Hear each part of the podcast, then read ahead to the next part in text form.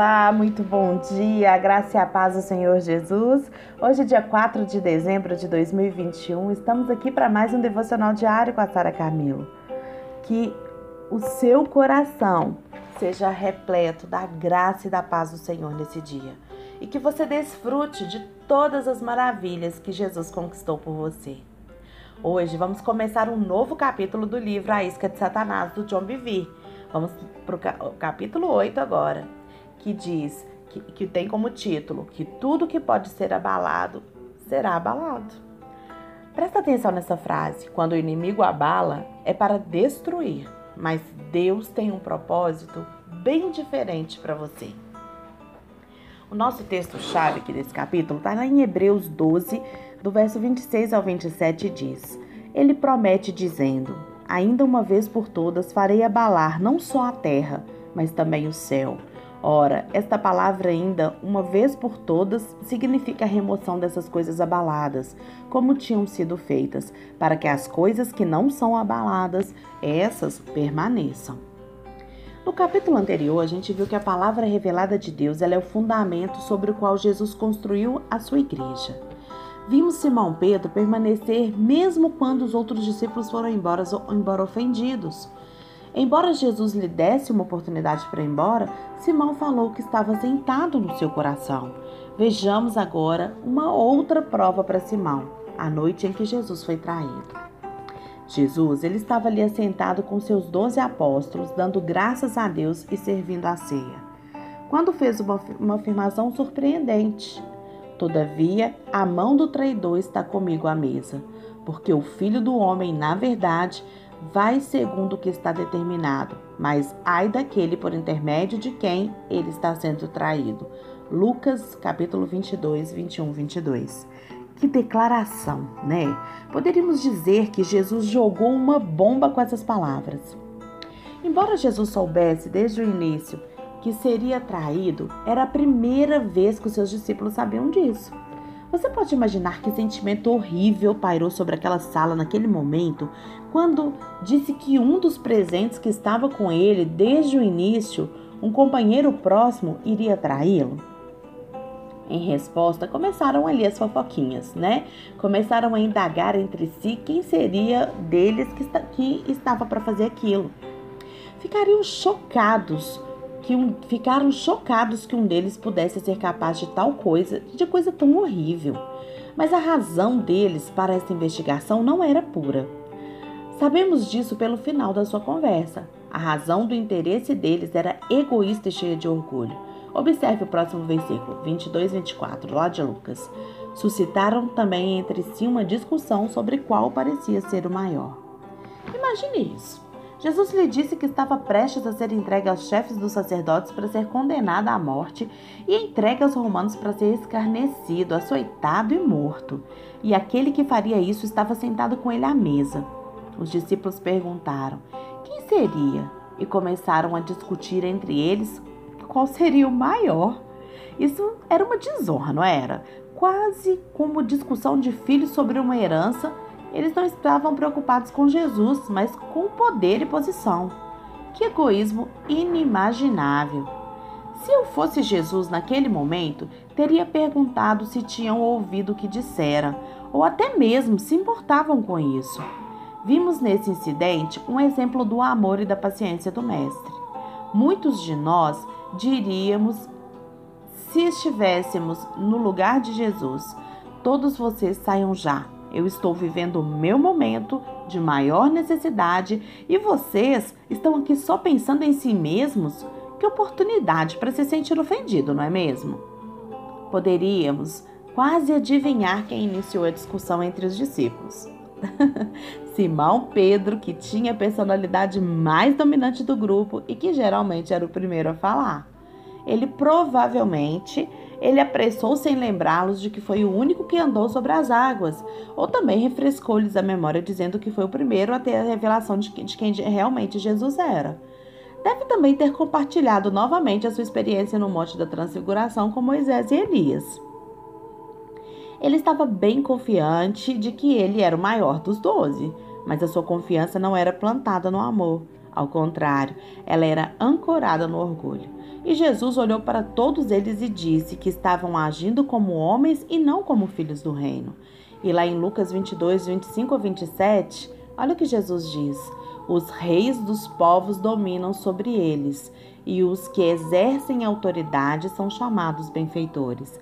Mas vós não sois assim, pelo contrário, o maior entre vós seja como o menor, e aquele que dirige seja como o que serve. Pois qual é maior, quem está à mesa ou quem serve? Porven, porventura, não é quem está à mesa? Pois no meio de vós eu sou como quem serve. Embora Simão Pedro ele tenha recebido grande revelação de quem era Jesus, ele ainda não andava no caráter e na humildade de Cristo. Ele estava construindo a sua vida e o seu ministério em vitórias passadas e orgulho. E Paulo nos exorta a sermos prudentes na edificação do fundamento em Cristo, lá em 1 Coríntios 3,10. Simão Pedro ele não estava edificando com os materiais necessários ao reino de Deus, mas com a determinação e com a autoconfiança e, embora não tivesse consciência, ainda esperava a transformação do seu caráter. A sua referência adivinha da, da, adivinha da soberba da vida, lá de 1 João 2,16. O orgulho nunca seria forte o suficiente para capacitá-lo a cumprir o seu destino em Cristo. Se não fosse removido, sabe o que o orgulho podia fazer com ele? Até destruí-lo. O orgulho era a mesma falha de caráter encontrada em Lúcifer, o querubim ungido de Deus, que causou sua queda, lá em Ezequiel 28, 11 e 19. Note que Jesus diz a Simão Pedro: Simão, Simão, eis que Satanás vos reclamou para vos peneirar como trigo. Lucas 22, 31. O orgulho, ele abre as portas, e ali naquele momento ele abriu as portas para que o inimigo pudesse entrar e peneirar Simão. A palavra peneirar, gente, é traduzida do grego siniaso, que significa peneirar, passar por uma peneira, testar a fé através da agitação anterior ao ponto de ser destruído. Esse é o significado do dicionário. Agora, se Jesus tivesse a mesma mentalidade da maioria das igrejas, ele teria dito: Vamos orar e amarrar o ataque do diabo. Não deixemos Satanás fazer isso com nosso querido Simão. Mas veja o que ele diz: Eu, porém, roguei por ti, para que a tua fé não desfaleça. Tu, quando te convertertes, fortalece os teus irmãos. Jesus não orou para que Simão escapasse do intenso abalo que o destruiria. Ele orou para que a sua fé não desfalecesse. E Jesus sabia que da tribulação surgiria um novo caráter, do qual Simão Pedro precisava. Sabe para quê? Para ele cumprir o destino de Deus na sua vida e para ele fortalecer os irmãos. Satanás tinha requerido permissão para abalar Simão Pedro tão severamente que perderia sua fé. E a intenção do inimigo era destruir esse homem de grande potencial, que tinha recebido tão grande revelação de Deus. Mas Deus, ele tinha um propósito diferente, e com esse abalo, e como sempre, está muito à frente do diabo, e ele permitiu que o inimigo, ao inimigo fazer isso para abalar o que Simão Pedro precisava ser abalado. O que em Simão Pedro precisava ser abalado. Deus mostrou para minha esposa, diz o John Bevere, Lisa, cinco propósitos para abalar um objeto: trazê-los para mais perto do seu fundamento, remover o que está morto, colher o que está maduro, despertar, unir ou misturar para que não mais fique separado quando qualquer pensamento do coração, enraizado em egocentrismo ou orgulho, será expurgado. Como resultado desse abalo tremendo, toda a autoconfiança de Simão Pedro iria embora e tudo o que permanecesse seria fundamento de Deus. Seria despertado para sua verdadeira condição. O que era morto seria removido e o fruto maduro colhido trazendo para mais perto do seu verdadeiro fundamento. Não mais trabalharia independente, mas seria totalmente dependente do Senhor. Pedro audaciosamente contrariou as palavras de Jesus. Senhor, estou pronto para ir contigo, tanto para a prisão quanto para a morte. E essa afirmação ela não nasceu do espírito, mas ela nasceu da autoconfiança de Pedro, e ele não conseguia enxergar que ele estava sendo abalado. Presta atenção nisso, gente. Quantas vezes a gente fundamenta a nossa fé na nossa autoconfiança?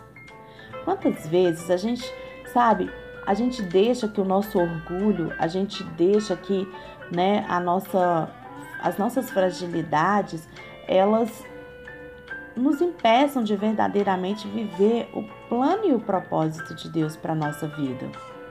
Quantas vezes a gente vive, né, por aquilo que os outros viveram? Quantas vezes Deus, ele permite os abalos na nossa vida, muitas vezes para tirar o nosso orgulho. E isso para quê? Para nos, nos aproximar dele, aproximar a nossa vida do fundamento que é ele. Pra, às vezes ele tem que abalar a nossa vida para tirar aquilo que já está morto, como orgulho, por exemplo, da nossa vida.